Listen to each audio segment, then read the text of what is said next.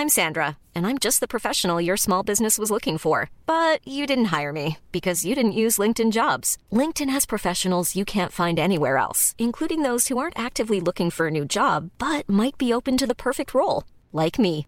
In a given month, over 70% of LinkedIn users don't visit other leading job sites. So if you're not looking on LinkedIn, you'll miss out on great candidates like Sandra. Start hiring professionals like a professional. Post your free job on linkedin.com/people today.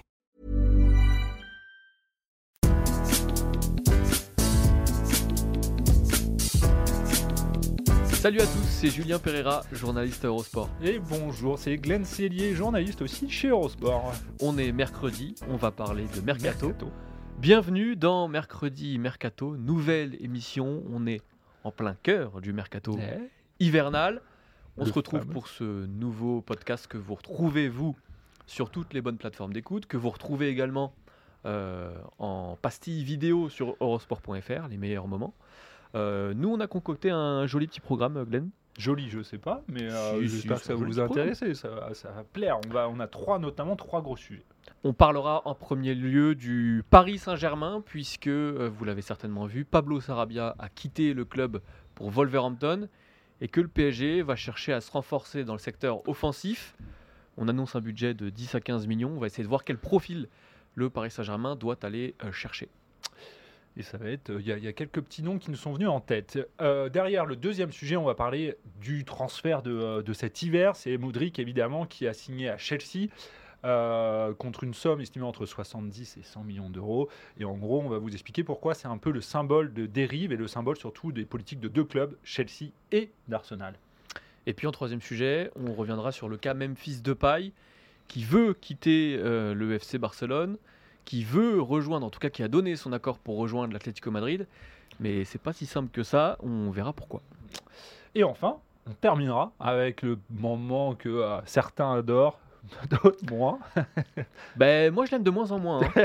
Moi- bon, alors moi, je l'ai bien aimé la semaine dernière, donc on verra. On verra évidemment, c'est ce fameux Quentin Guichard qui viendra nous animer le, Merca Quiz. le fameux Mercat Quiz. Allez, on y va. Première partie. Quel attaquant pour le PSG On l'a dit, Pablo Sarabia a quitté le club pour euh, rejoindre Wolverhampton pour un montant estimé à 7 millions d'euros. Paris doit se renforcer en- dans le secteur offensif, sauf que Paris n'a pas des moyens illimités. En tout cas, il est contraint par le règlement parce qu'il a quand même dépensé près de 150 millions d'euros euh, l'été dernier.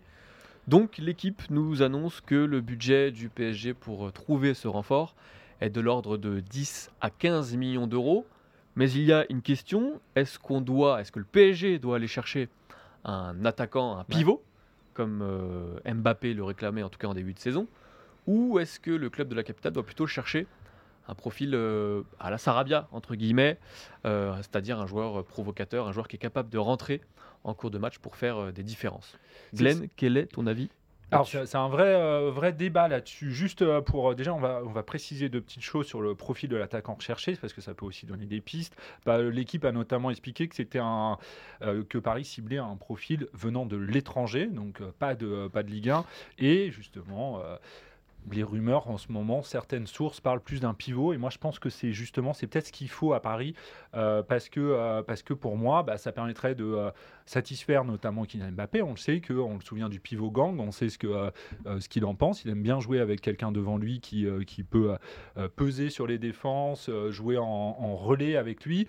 Notamment on l'a vu avec l'équipe de France avec Olivier Giroud évidemment où il a fait des, merveilles à la Coupe du Monde et je pense que c'est ce qu'il faut à Paris, c'est-à-dire il faut ce- cet attaquant qui, qui peut peser sur les défenses, qui peut sur dans certains, certains matchs, certains aspects du- d'une rencontre, venir apporter ce, ce soutien à la fois aérien, ce que Paris n'a pas pour moi à l'heure actuelle, mais aussi euh, pour, euh, pour jouer euh, justement le rôle de pivot pur, c'est-à-dire venir faire le point de relais avec les Kylian Mbappé, Neymar ou bien sûr Lionel Messi. Et je trouve que même si Etike progresse au fur et à mesure de cette saison, c'est pas encore le cas. Et je pense que Paris a besoin d'un pivot, notamment dans l'aspect euh, d'aller loin en Ligue des Champions. C'est-à-dire que peut-être que sur certains profils euh, de, de rencontres, certaines, euh, pour, contre certaines équipes, pour aller loin en Ligue des Champions, ce serait peut-être intéressant d'avoir euh, ce type de joueur dans son effectif, ce qui n'est pour moi pas le cas à l'heure actuelle. Oui, parce que Ekitike, il a le profil athlétique pour être un pivot, mais c'est pas du tout son jeu à l'origine. Euh, à Reims, c'est pas du tout, c'était pas du tout son jeu euh, d'évoluer en pivot. Et tu l'as dit, il y a quand même eu quelques progrès. euh, Et ça va continuer, d'ailleurs, part. je pense, sur le long Ça va probablement continuer parce qu'il c'est un joueur qui a une grande marge de progression. Mais en tout cas, c'est pas son job à la base. Euh, c'est quand même une vraie tendance de fond euh, de recruter un attaquant capable d'évoluer en pivot. C'est quelque Ouais. chose qui est plutôt né en sélection nationale. On l'a vu aussi pendant la Coupe du Monde. On a aussi vu des grands clubs s'y mettre, notamment le Bayern Munich. On a vu Manchester United qui vient de recruter euh, il y a quelques jours. Donc là aussi, on est totalement dans, ce, dans cet objectif-là. Maintenant, euh, je crains que ce soit pas vraiment la solution idéale pour le PSG. Pourquoi? Parce que on est quand même sur une attaque, un trio d'attaquants euh, qui est complètement établi, qui est complètement intouchable. Clairement. Neymar, Mbappé, Messi. Et j'ai quand même la sensation que euh, on, on risque de revoir la patte Luis Campos, à savoir un joueur sorti de nulle part entre guillemets, que lui seul connaît ou presque, et qui sera plutôt un joueur pour créer du déséquilibre en cours de match, parce que c'est aussi, en tout cas c'est mon avis, ce qu'on voit sur la dernière, sortie du PSG. On a quand même la sensation que ça manque bah, d'un déclencheur, d'un joueur qui est capable euh, finalement de tout bousculer, parce que Neymar s'est quand même installé dans un, certain confort. Euh, Messi, c'est plus tout à fait son jeu. Et donc, je pense que, surtout avec un budget aussi limité que celui-ci, à savoir 15 millions d'euros, Luis Campos ira plutôt chercher euh, un joueur de ce profil-là, euh, type ailier, capable d'évoluer dans l'axe, mais surtout un joueur provocateur. Alors, je suis assez d'accord que dans l'effectif parisien, quand on regarde, il manque peut-être ce rôle d'ailier euh, dont tu parles, mais pour moi, c'est plus dans ce cas-là un ailier pur. Et justement, parce que les déclencheurs, pour moi, normalement, bah, évidemment, et je suis d'accord, c'est si Neymar redevient peut-être ce qu'on a vu dans le début de saison, c'est-à-dire ce, joueur capable de faire des grosses différences. euh, voilà, le temps qu'il digère sa Coupe du Monde, je pense que j'espère surtout pour le Paris Saint-Germain. De toute manière, c'est ça qui va sûrement jouer, euh, qui va être le, ce qui peut faire toute la différence sur la fin de saison parisienne. C'est aussi les Neymar, les Messi ou les Mbappé vont digérer euh, leur Coupe du Monde. Mais pour moi, quand je parle d'un pivot, c'est vraiment sur du, euh, des petites périodes de match. C'est-à-dire peut-être que quand dans les 15 dernières minutes d'un match, quelque chose comme ça, c'est à ce moment-là où je pense qu'ils auraient... Exactement, c'est ça. Il faut un plan B pour proposer autre chose à Christophe Gallier, que Christophe Gallier puisse faire autre chose pour justement s'il se casse les dents, un peu comme ce week-end à Rennes, où euh, bah, ils n'arrivaient pas en gros à trouver la faille dans la défense rennaise, et qu'à ce moment-là, peut-être que quelqu'un euh, avec un profil différent de ce qu'il a déjà dans son effectif euh, peut, changer la donne, justement face à des défenses très regroupées. Et puis pour moi, évidemment, et c'est là où, je suis assez d'accord, ça va être compliqué d'aller chercher un pivot le style dont on parle un peu comme euh, cet été d'ailleurs, on sait, Paris était sur Scamaca qui a signé finalement à West Ham, euh, bah, ça va être cher d'aller chercher un type de profil là. Et justement, c'est ce qui me fait un peu douter euh, à l'heure actuelle sur cette capacité d'aller chercher ce, ce joueur qui pour moi manque. Et évidemment, c'est une logique court-termiste. C'est-à-dire que quand je dis qu'ils ont peut-être besoin d'un pivot comme ça, c'est d'aller c'est pour les six prochains mois. C'est pas pour aller réfléchir euh, pour trouver un joueur qui peut euh, compenser euh, l'effectif sur les prochaines années. Ça vraiment pour moi, c'est bah, peut-être que Christophe Galtier a identifié une faille dans son effectif et qu'il faut le gommer pour ce mercato, qui est souvent le cas en mercato d'hiver. C'est aussi euh, l'occasion de, euh, de corriger certains manques dans un effectif. C'est même à la base l'utilité de ce mercato. Il n'y a que la première ligue euh, qui choisit de faire renouveler tous ses effectifs en hiver. On a listé quelques profils possibles de d'attaquants pour jouer dans ce rôle-là, notamment Edin Zeko, l'attaquant de l'Inter Milan, parce que euh, il y a du monde qui revient qui, qui est censé Lukaku, revenir. Romelu Lukaku, Lautaro Martinez notamment. Euh, gros bémol, il est quand même euh, âgé, 37 ans. Ouais. Euh, il est plus du tout aussi efficace qu'il a pu l'être euh, dans un passé encore assez récent. Il, et il a été utile à l'Inter qui peut-être aura du mal à le lâcher, même si, et c'est peut-être ce qui me fait euh, allez, me dire que c'est peut-être pas totalement exclu, il est en fin de contrat en juin 2023. C'est une opportunité. Mm. Euh, on a euh, Roberto Firmino, Ouais. qui pour Ça. moi euh, aurait pu être la solution idéale parce que lui aussi est en fin de contrat, parce que c'est quand même un joueur qui est capable d'évoluer en pivot mais qui a une vraie fibre jeu. Donc pour moi, pour le PSG, ça aurait été idéal. Le seul problème, c'est qu'a priori, il va prolonger à Liverpool parce que Klopp connaît euh, son importance, sait à quel point il peut être précieux, même s'il n'est plus un titulaire euh, indiscutable. Donc il va vraisemblablement pro- prolonger euh, à Liverpool. On a deux autres noms, Glenn, Marcus Thuram, qu'on la semaine Thuram, exactement, qu'on évoquait, on le sait, il est en fin de contrat en juin 2023. Il est très demandé sur le marché parce qu'évidemment, il s'illustre à Gladbach depuis le début de saison. Il est euh, euh, vraiment très performant. Il a été replacé dans l'axe euh, en pointe. Il est bon. Alors, il n'a pas forcément. il est grand, il est athlétique, il est puissant, etc. Il n'a pas forcément le, profil type d'un d'un joueur de pivot, mais évidemment, ce serait un joueur fantastique pour le PSG. Le problème pour moi, c'est que ça risque d'être, à mon avis, cher vu tout ce qui. Ce qui se passe autour de lui à l'heure actuelle, c'est-à-dire qu'il y a beaucoup, beaucoup de clubs qui, qui s'intéressent à son cas. Il a quand même su jouer le pivot en finale de Coupe du Oui. Monde pour le but euh, sublime de Mbappé. Donc ça rappelle quelques, quelques souvenirs sympas. Euh, autre joueur qui n'est pas un véritable pivot, mais qui, euh, lui, est une nouvelle fois sur le marché, c'est Aubameyang. Là, euh, on n'est pas du tout... En tout cas, on n'est pas sur le vrai pivot qui Non. permettrait euh, au PSG d'avoir quelque chose de nouveau dans le jeu. Euh, on est plutôt sur un joueur qui a besoin euh, de beaucoup d'espace. Et ça, c'est aussi le cas des autres attaquants du, du Paris Saint-Germain, notamment Kylian Ouais. Mbappé. J'y crois pas trop euh, sur euh, Aubameyang. On le sait, il est en- dans l'impasse un peu à Chelsea où il n'a pas réussi à vraiment euh, se relancer. Il y a des rumeurs parce que justement, il n'a pas réussi à, à se mettre en avant à, à Chelsea. Et du coup, comme Chelsea s'est beaucoup activé sur le marché, évidemment, moi, j'y crois pas trop. Je vois pas pourquoi Paris irait tenter ce pari-là que je trouve un peu risqué. Finalement, l'ironie aussi de la chose, c'est que quand on pense aux définitions qu'on vient de faire, on pense à des joueurs comme Icardi, qui s'est euh, Ouais, vraiment relancé à Galatasaray. On pense à Choupo-Moting aussi, Ouais. euh, qui, qui- qui a été indispensable au Bayern Munich euh, sur la première partie de saison. Donc on a la sensation que le PSG a vu ses joueurs euh, passer dans son effectif et qui, euh, bah, c'était un autre moment de, de- son histoire et du coup le PSG n'avait pas autant Et, besoin. et je pense, même si c'est pas le même CV, etc., que Kalimundo aurait pu être utile aussi euh, cette année peut-être au PSG. Alors on voit ce qu'il fait à Rennes, on sait ce qu'il a fait à Lens euh, ces dernières saisons. Je pense que ça aurait peut-être pu rendre quelques services et à l'heure de se poser des questions sur le, le poste d'avancante. Voilà, on a fait le tour sur ce sujet, Glenn. on peut qui passer va, euh, qui va s'activer dans les prochains, prochaines heures, prochains jours. certainement. On peut passer au gros morceau, très très gros Ouais. morceau de l'hiver. C'est le cas euh, Moudric. Moudric, c'est ce que j'ai dit, le cas, euh, j'ai failli me faire voir.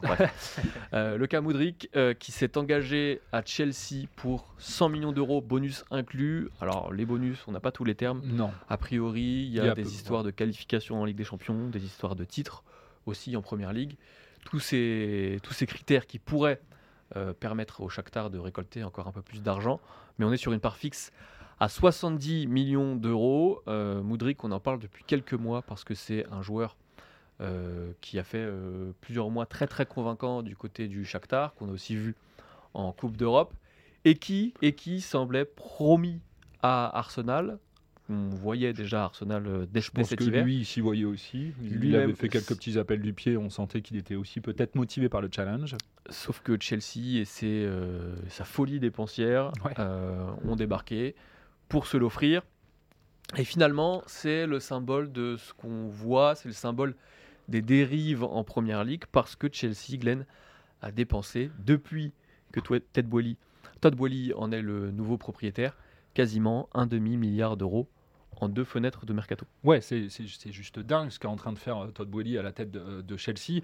Euh, du coup, cet été, juste pour, pour vous rappeler, ils ont déjà dépensé 280 millions d'euros, notamment sur Wesley Fofana, qui a 80 millions, euh, sur Kurkurella, avec 65, Sterling, euh, Koulibaly, etc. Ça fait beaucoup de recrues. Et cet hiver, évidemment, comme Chelsea est à la traîne en première ligue, euh, bah, forcément pour essayer de faire, euh, de relancer un peu la machine, et ben ils sont repartis, ils ressortent le chéquier. Du coup, on l'a dit, il y a Modric, il y a Badiachil, euh, 38 millions, il y a André Santos, 12 millions, il y a Fofana, euh, 12 millions aussi, et évidemment, il y a eu Le Jao. Félix, on en a parlé la semaine dernière, qui est un prêt, mais un prêt payant pour quand même 11 millions d'euros. Pour 6 mois, c'est quand même pas mal. Du coup, c'est assez fou. C'est-à-dire ce que, ce que Chelsea est prêt à mettre en ce moment sur le marché pour se construire euh, un effectif qui les fait rêver. Alors, rêver, le souci, c'est que je ne sais pas trop, il y a beaucoup d'incertitudes. En, euh, en termes de quantité, euh, Chelsea a quasiment euh, deux équipes et demie euh, Ouais. très très compéti- compétitives, en tout cas sur le papier, parce qu'il y a aussi des blessés, etc. Mais on est sur un effectif qui est probablement le plus fourni d'Europe déjà. En sachant qu'en réalité, euh, Chelsea a déjà dépassé la barre des euh, 500 millions d'euros dépensés, puisque Christopher Nkunku va débarquer l'été prochain Oui, en plus, ouais. euh, pour 60 millions d'euros. Euh, malgré ça, euh, malgré également l'arrivée de Graham Potter sur le banc de Chelsea, euh, bah, les Blues ne décollent pas en championnat. Ils sont englués dans le ventre mou.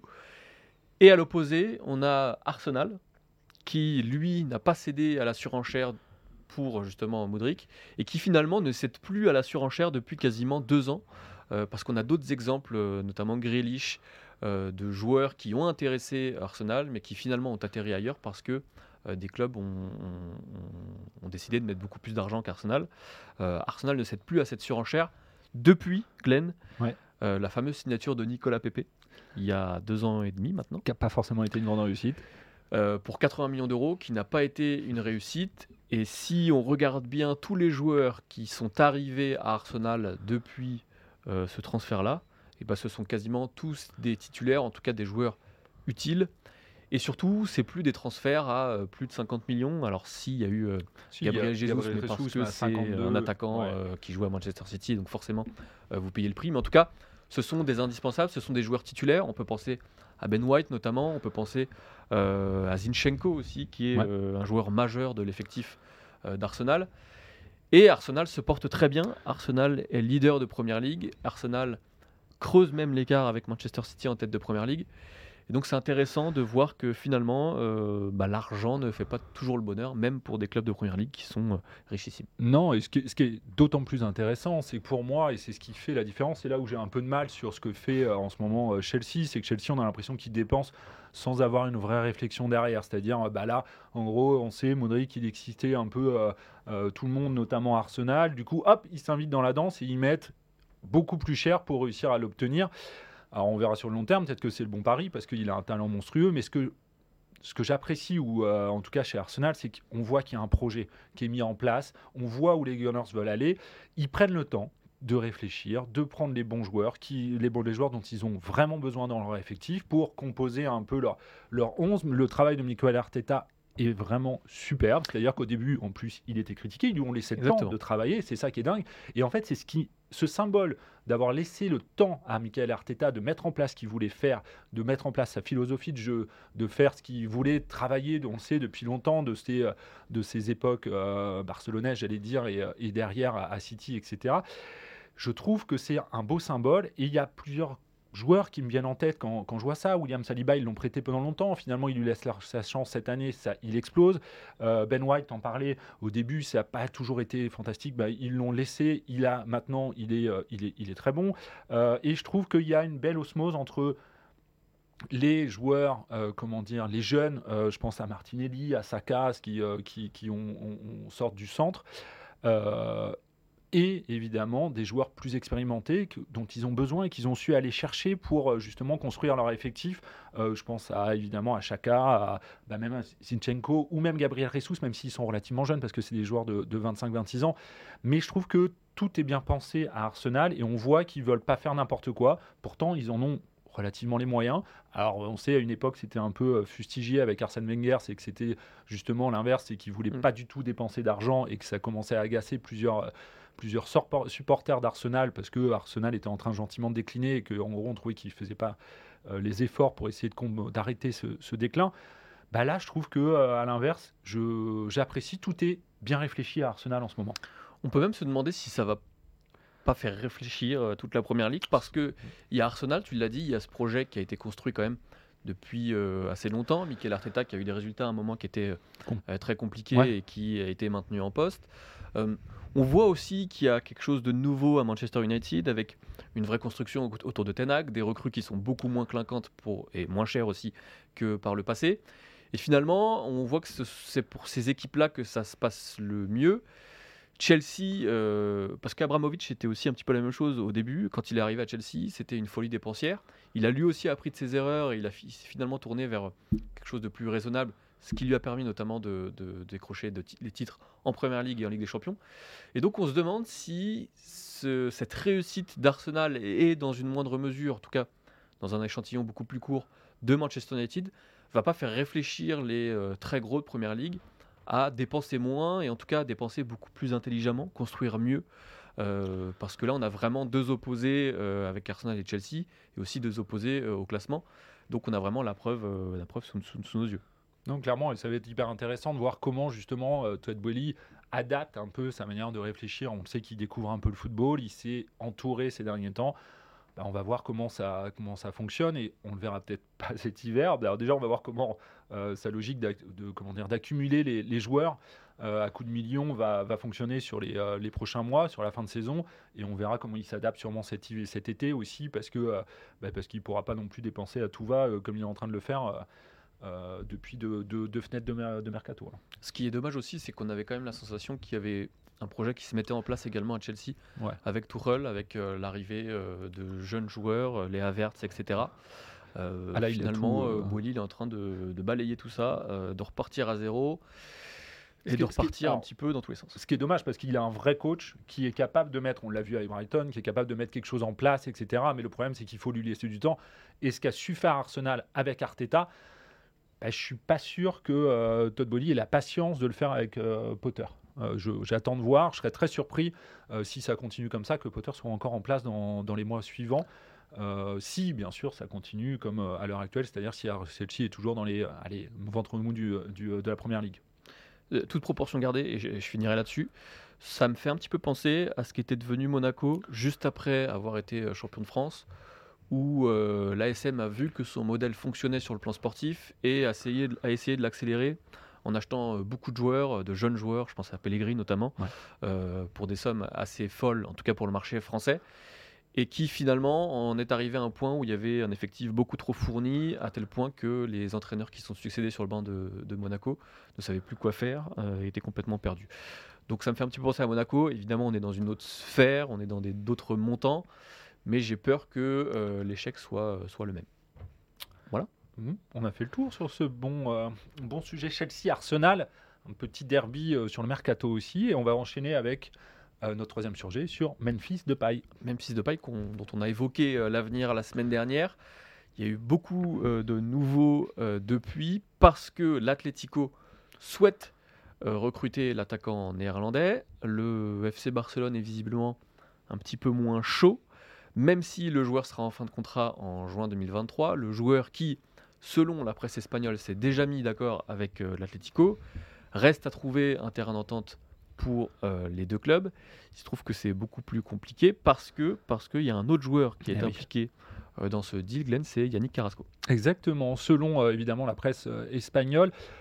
et pas seulement, parce qu'on l'a vu, il y a l'agent de, Yannick Carrasco qui l'a dit à la presse, belge ces, dernières heures. On discute, ils aiment Yannick, c'est un bon joueur. Le plan est d'échanger Yannick contre Memphis de Pal. Il y a toujours rien de concret. Euh, je ne sais pas si ça peut marcher, mais des négociations sont en cours. Donc en gros, c'est clair et net. Le FC Barcelone veut Yannick Carrasco et euh, en échange de Memphis Depay, Yannick Carrasco, juste pour, euh, pour remettre en place un peu sa situation. Lui, il est en contrat jusqu'en juin 2024. Il n'est pas flamboyant, flamboyant cette année avec l'Atletico, même... même avec la sélection belge. Ouais, je trouve qu'il incarne, enfin, j'allais dire le mieux, mais il y a Eden Hazard, donc il incarne lui aussi euh, le déclin euh, de la génération belge. Parce que cette année, ça se passe pas bien, et l'année dernière, ça se, ça se passait déjà, euh, c'était déjà un petit peu plus compliqué. Donc, Carrasco, il va falloir qu'il se relance, et il a 29 ans, donc qui s'active. Exactement, et c'est d'ailleurs ce que euh, quand la, presse belge dit, c'est qu'en gros il est un peu un tournant de sa carrière, c'est-à-dire qu'il faut qu'il trouve comment relancer sa carrière, parce qu'on le sait, à 29-30 ans, bah, c'est là où euh, tout peut jouer aussi pour, euh, pour une fin de carrière réussie ou une fin de carrière en un peu plus compliquée. Alors sur le fond, parce que c'est intéressant cet échange. Sur le fond, euh, bah, sur le fond, je comprends que le FC Barcelone tente Yannick Carrasco parce qu'il y a un coup à jouer. C'est vrai qu'il a un profil, on sait, avec sa polyvalence, etc. Si, si, on, si, un joueur, une équipe arrive à relancer euh, Yannick Carrasco, ça peut, euh, si le FC Barcelone arrive à relancer, ça peut apporter autre chose à Xavi pour son 11 de départ. Surtout qu'on le sait, notamment un joueur comme Rafinha fait pas forcément euh, euh, l'affaire, euh, même s'il est arrivé cet été. Ça pas, il, a, il, avait bien commencé, c'est beaucoup plus compliqué depuis quelques, mois maintenant. Donc évidemment, Yannick Carrasco, avec sa polyvalence, cette aptitude à apporter autre chose, peut, faire un bien fou au Barça. En revanche, je serais très surpris de voir l'Atlético se séparer d'Yannick Carrasco cet hiver. On le sait d'ailleurs, il y a eu une. euh, euh, L'Atlético essaye de le prolonger euh, depuis, euh, depuis quelques, quelques semaines maintenant et que pour le moment, bah, Yannick Carrasco en veut plus et visiblement aurait refusé euh, les, les premières approches euh, euh, de, des Colchoneros. Et surtout, l'Atlético l'estime à euh, 60 millions d'euros. Alors, est-ce qu'ils sont dans le vrai Euh, J'ai un doute, mais en tout cas, euh, l'Atlético estime que la valeur de Carrasco est beaucoup plus élevée Ouais. que celle de Memphis Depay, notamment parce que Depay joue beaucoup moins et qu'il arrive en fin de En fin contrat. de contrat, ouais. Donc l'échange ne serait pas équitable et Relevo, un média très sérieux espagnol, nous annonce que l'Atlético pourrait euh, a trouvé un moyen de pression, à savoir aller chercher euh, Vitinha, l'attaquant de Braga. Rassurez-vous, euh, supporters parisiens, Euh, il s'agit de l'attaquant de Braga en prêt jusqu'à la fin de la saison pour patienter euh, jusqu'à l'été prochain et accueillir Memphis en tant que joueur libre euh, en juin prochain. Parce qu'on le rappelle, s'il y a ces questions-là, c'est évidemment parce que Memphis Depay est évoqué, parce que, euh, évidemment, l'Atlético a perdu du monde dans le domaine offensif ces dernières semaines, entre Raoult Félix, euh, qui est parti en prêt à Chelsea, et Cunha, euh, qui s'est envolé aussi pour la Première Ligue.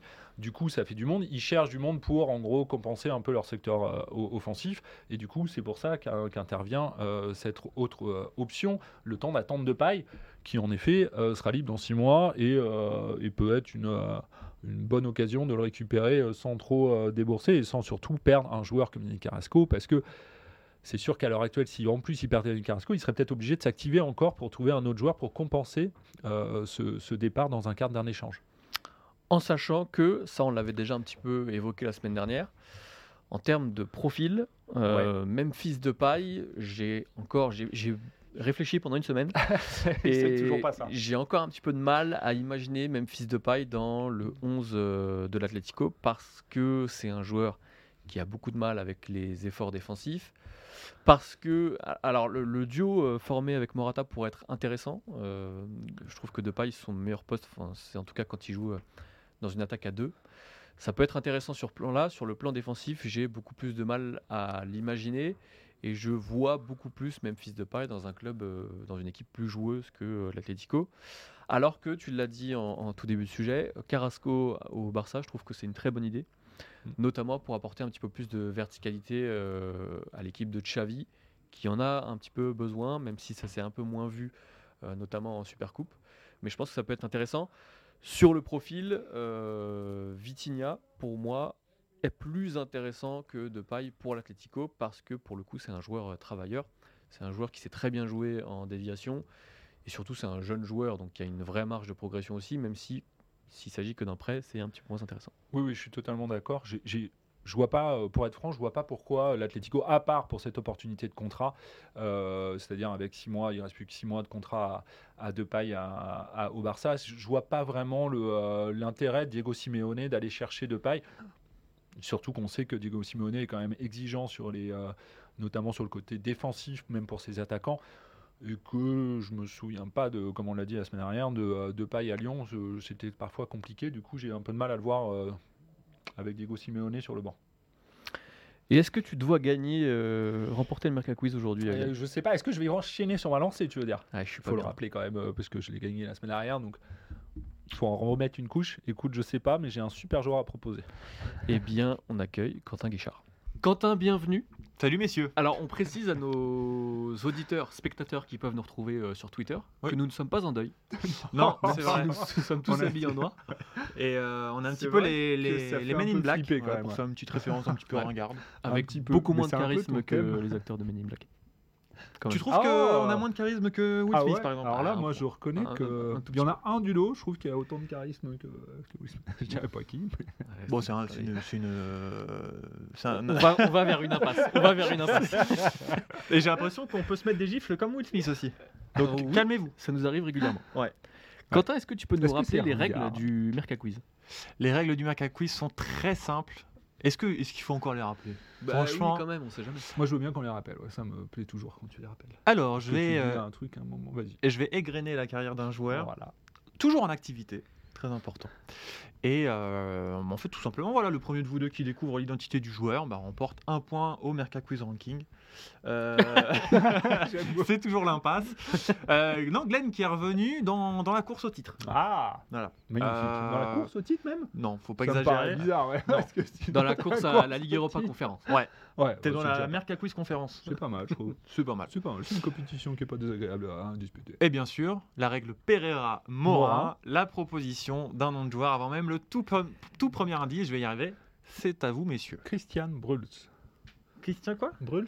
Christian Brun Je sais pas qui c'est. Oh, C'est qui ça? C'est qui? Bah l'ancien niçois qui est passé par le stade rennais. Belge qui joue en Mais de qui parles-tu Je reviens là. Comment il s'appelle? Nouvelle impasse, ouais. Ouais, Là, on est. Là, c'est le cul-de-sac. B-R-U-L-E-S. B-R-U-L-E-S. C'est pas une marque de gâteau, ça? L-S. B-R. C'est des gâteaux apéritifs, ça Bon, Eh bien, merci euh, Glenn. En tout cas, t'avais 100% de chance de tomber Ouais. dessus avec ce. Ah ce ouais, gars-là. là, il a joué- bah, en plus, il a une carrière ça, pour le Mercacui, ce serait magnifique. Bah, il, a, je- il a joué au Stade Rennais, à Nice. Mais c'est fou ça. Bah, pour moi, ai- ça sera Nicolas Palois. euh. Oh, joli. Il est encore. Ah oui, là, il est. Évidemment. Oh, Nicolas Palois, il a encore commencé. Tu sais avec qui je l'ai confondu? Avec Nicolas Pento.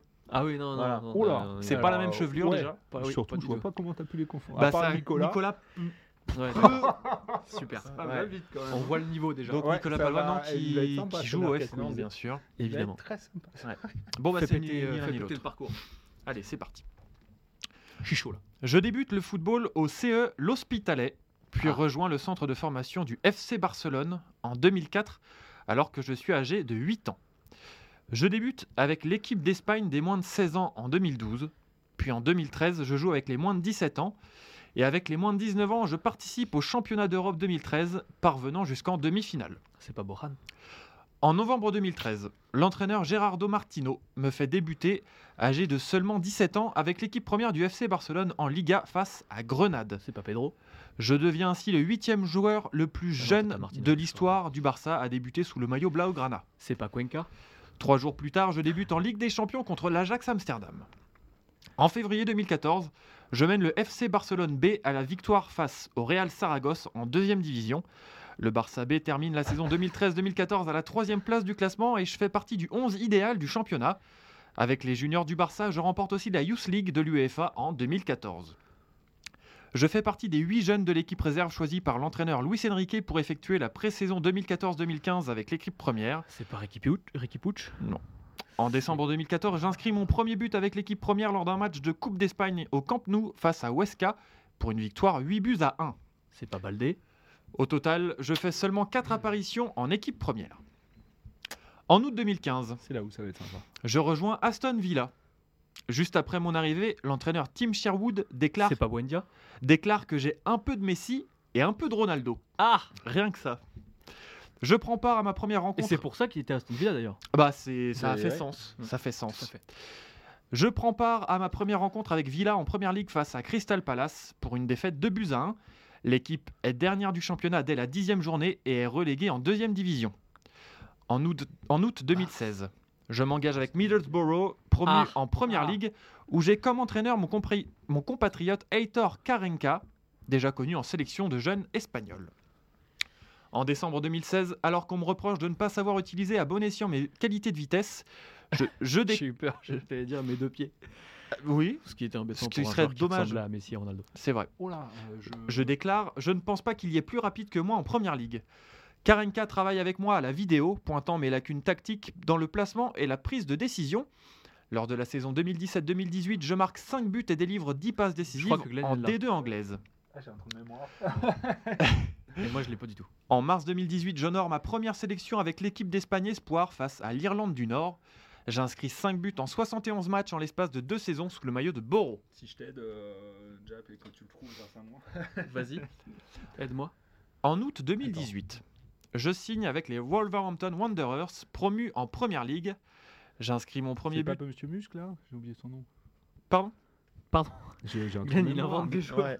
Il invente des régènes de football manager. J'inscris mon premier but sur la pelouse de West Ham United. Je réalise, je réalise alors ma meilleure. Attends, pardon, on est en quelle année là? Là, on est en 2018. C'est pas possible, un espagnol 2018. J'inscris mon Oui. premier but sur la pelouse de West Ham United. Je réalise alors ma meilleure saison avec un but marqué et trois passes décisives. Ah non, là, c'est pas. Jusqu'à cette saison, je suis défini comme un impact player utilisé en cours de rencontre. Ah, c'est Adama Traoré? Ah Mais évidemment, je c'est Adama Traoré. Bah, Monsieur Muscle, c'est pas Adama Bah, je Traoré. l'ai dit. C'est Adama Je Traoré. dit. Ah, il avait dit Monsieur, Monsieur Muscle. Il avait J'avais trompé, mais j'avais compris Ah, mucus ou je sais pas quoi. Mucus. Ouais, muqueuse. ou je sais pas quoi. Impossible de remettre Mais nom. Adama Je l'ai Traoré, depuis. évidemment. euh, Adama ah, Traoré. Alors, par contre, Aston Villa, j'avais, je l'avais pas. Non. Je l'ai depuis. euh, ouais, impossible de le. je- ah, c'est fou. Alors, il Ah, n'y a pas le- de demi-point. Non, hein. non, bah non, non, mais je Ouais. c'est- c'est dommage, je, je l'ai. Et c'est pour ça, quand j'ai dit Monsieur Muscle, tu Ouais. m'as repris de Bah, voler. euh, je, Bah- je- je ne pouvais pas te donner d'indice sur euh, si c'était ça, si c'était pas ça. Non, mais t'aurais pu dire, bah, tu l'as, mais voilà. bon, ah oui, ça, d'accord. ouais. Donc tu fais tes Ça aurait règles. aidé, ça aurait aidé Jap. euh, Julien, je veux dire. J'ai pas besoin d'aide, finalement. T'as pas besoin d'aide, tu domines. Je suis content parce que ça faisait un petit bout de temps que j'avais pas gagné C'est vrai que ça faisait. bah, c'est ta première victoire de 2023. Hein. Oui, en même temps, c'est En ma même temps, deuxième c'est ta émission de deuxième. 2020. Oui, mais en même temps, t'as perdu contre Glenn la semaine dernière. Oui, c'est vrai. Donc, euh, comment t'as vécu ta semaine d'ailleurs. Euh, T'as fêté ça un petit peu le soir en... Ouais, bah, évidemment, à la maison champagne. Mais euh, ne faites pas des choses qu'on donne au hasard comme ça. Non, mais attends, il est allé le Ah, chercher. Tu Adama. te souviens même pas qui était le joueur la semaine dernière, je suis sûr. Eh bien, non. Voilà. Non, alors, que, voilà. alors que Glenn, Alors que attends, c'est Glenn, il va Nolan Roux. dérouler. Et voilà, Nolan Roux. Nolan Roux, exactement. Ouais, ouais, ouais, Adama Traoré, je suis vert, je l'avais depuis Tout à fait. 3 minutes, quoi. Ouais, ouais, Ouais, bah oui. ouais, tu l'avais, mais tu l'as pas donné. N'en fais pas peu non dommage. plus. Au moins 3 minutes. Et donc convoqué, ouais, avec, euh, avec l'Espagne. Oui, donc en fait, j'ai fait tous les joueurs euh, passés par le Barça B, sauf le Il manquait que lui, mais tu, tu l'as eu. Tu l'as eu au final. Bien joué, euh, Julien. Voilà. Ah, Merci à tous. Je suis heureux parce que ça faisait un petit bout de temps que j'avais pas gagné le Merca Quiz quand même. Mm. Euh, Tu- et tu sais que tu vas passer une bonne semaine. Et je sais que je vais passer une bonne semaine. On va, Même si je pour l'avais ne rien vous cacher, on va aller manger Ouais. et on va, on va se lâcher. Parce que des, des Quiz, ça se fait. Des victoires au Merca Quiz. Du coup, c'est quoi pour toi ce midi, euh, Glenn Soupe à la grimace Oh, elle est bonne. Ça, c'est ringard. Ça, Oh, elle est c'est bonne. très ringard. Ça, c'est ringue, ouais. Ah ouais, ça, Ouais, ça, c'est un peu ringue. J'avoue que- C'est un peu le thème de la journée, et là, t'as. Ouais, là, je suis au top euh, de la ringardise. Ah ouais, ouais, ouais. Messieurs, dames, euh, merci beaucoup. Ah bah, On vous dit à la Bon, semaine prochaine. D'ici là, prenez soin de vous et euh, profitez de la vie tout simplement. au revoir. Ciao, ciao.